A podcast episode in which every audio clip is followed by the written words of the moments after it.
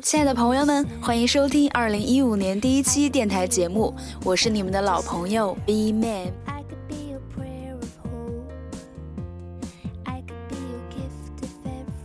没错，柠檬 Q 呢已经逝去了，B Man 才是我的新生啊！柠檬 Q 已经存在于二零一四年的记忆当中，二零一五年将由我 B Man 来接替他。希望各位新老朋友能够记住我的名字 B Man。这期节目的主题是没关系，是强迫症啊，想必会吸引很多标题党点击收听。其实现代人或多或少都有一些 OCD 强迫症，像强迫晚睡、反复洗手、睡前必须上厕所、看到手机 App 上那些数字消息提示必须用手点。我记得我上高中那一会儿，强迫症这个词儿还不是太普及。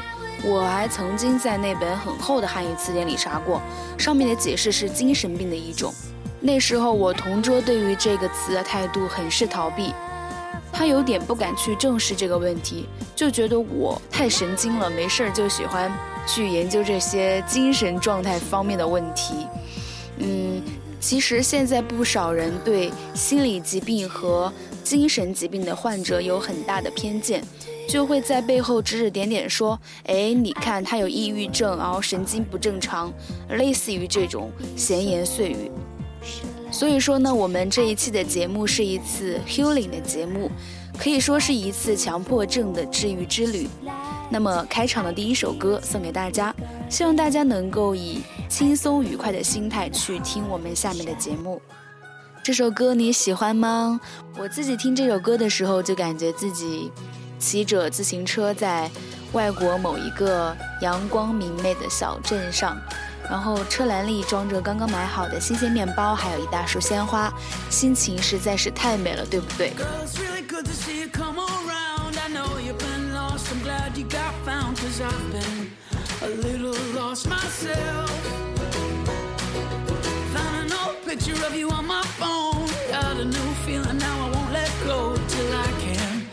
？can tell you for myself. Why don't you stay for a while? It's been too long since I've smiled. There's too few people I trust. I won't ask you for too much. Good conversation and such. And if I'm being honest, from time to time,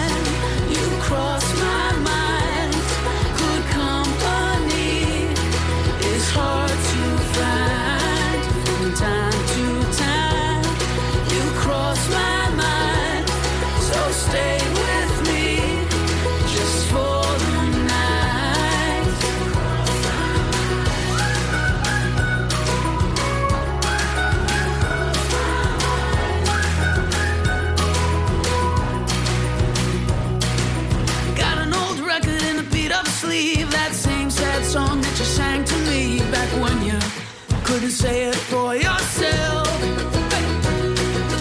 Look, I'd be lying if I said to you that I know exactly what I should do. But I've set my whole heart on trying.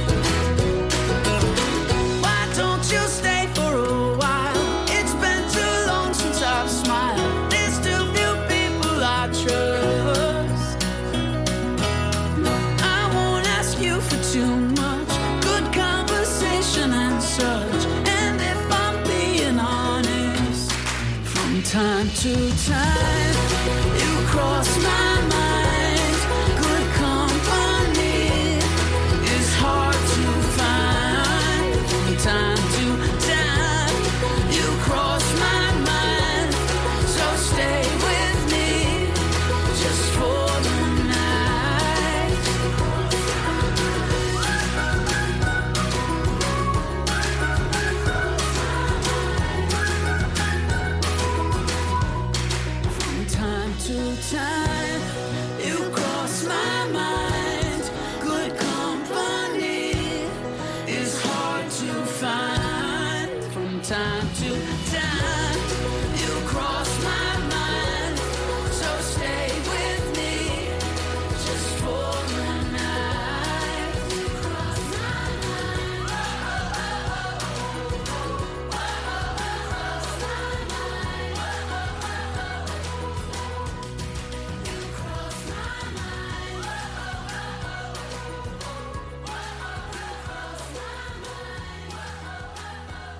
实话说回来，强迫症有时候是太完美主义的一种表现。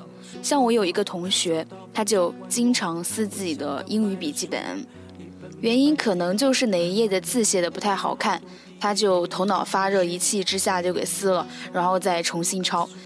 也不知道他现在有没有好一点，是不是还在撕各类笔记本呢？其实我对事也有强迫，比如说我已经想好了周末的下午去干嘛干嘛，每一件事情都在我的计划之列，可是突然就会因为一些原因不能去做了，嗯，我就会非常的难过。虽然说自己心里清清楚楚，嗯，计划永远赶不上变化，但是就是拗不过那根筋，就会心中充满疑问。充满了十万个为什么，嗯，不过现在我的心态就会调整好很多。现在出去玩碰到很多意想不到的事情，都会保持着很好的心情。嗯，比如说拉杆箱的密码忘记了，然后预定的酒店，结果没你的房间了，或者说你要去的那个地方关门了，突然下雨，等等这样的事情，我都觉得无所谓了，I don't care。甚至我有时候觉得有一种。柳暗花明又一村的感觉，又会把我带去另外的一个地方去享受不一样的世界与风景，我就会有这样的感觉。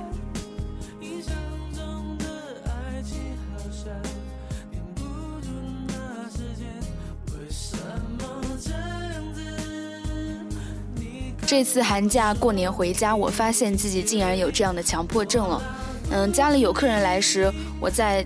茶几上摆的那些装有瓜子儿啊、花生啊、水果的那些餐盘时，可能就会有一个盘子比较斜，和其余的不在同一条直线上。发现之后，我就赶紧调整，让他们处于同一直线上。那时候我心里的 OS 就是：天哪，我怎么就突然这样了？以前赶脚差不多就行了，OK 了，随意也是一种美嘛。现在果然是要求更高了，必须要他们整整齐齐的、统一的待在那儿。我觉得大家可以打开衣柜看一看，你的衣架是不是都朝同一方向？同型号的衣架是不是都放在一起？书架上的书是不是按照从小到大、从薄到厚分门别类的依次排列好的？有时候我认为这是爱整齐的表现，不太可以归为强迫症之列吧。有的人就是很爱干净，然后有一点小小的洁癖呀。比如说我有一个朋友吧。他有时候就特别讨厌我，我每次去他家的时候，他总说我像一个捣蛋鬼似的，把他家弄得乱七八糟的。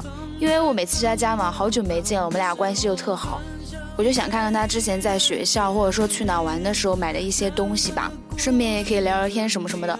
他就拿出来给我看后，我也许就没有放回原位，就放在旁边，我也不可能随便放。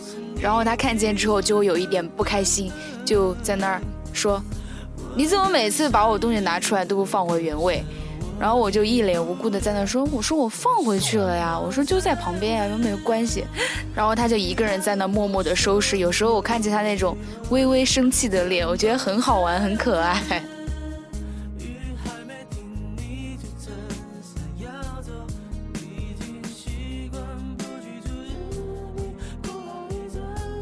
还有，我觉得有一些东西不算是强迫症。可以说是一种习惯，像我妈挤牙膏都是从下往上慢慢的挤上去的。我和我爸就是随便中间一按，然后就挤了。然后他每次看到我和我爸挤牙膏的时候，就会说我们父女俩一个德行，挤牙膏也不好好挤。其实我认为就是我妈的习惯比我们俩好，我们可能就是有一点随意随性吧。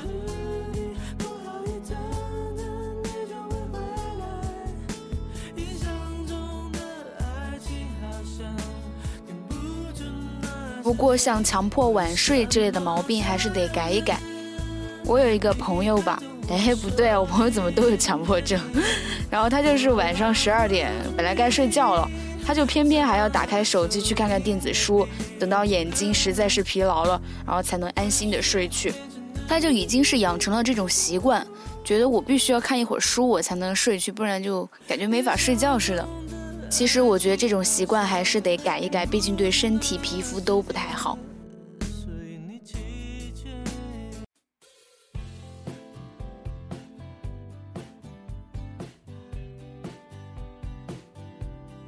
说了这么多了，其实我认为强迫症如果没有对自己的正常生活造成很大的干扰的话，是可以接受的。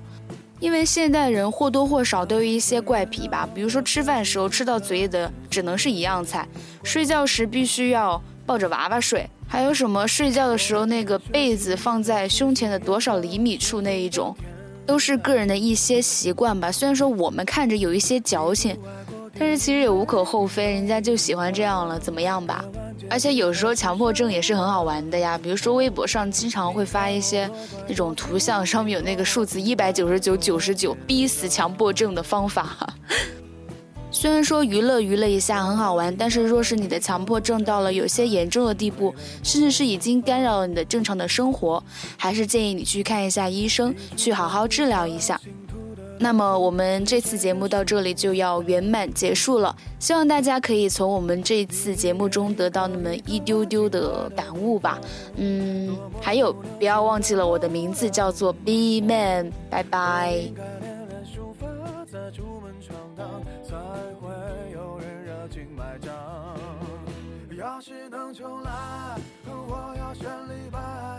几百年前做的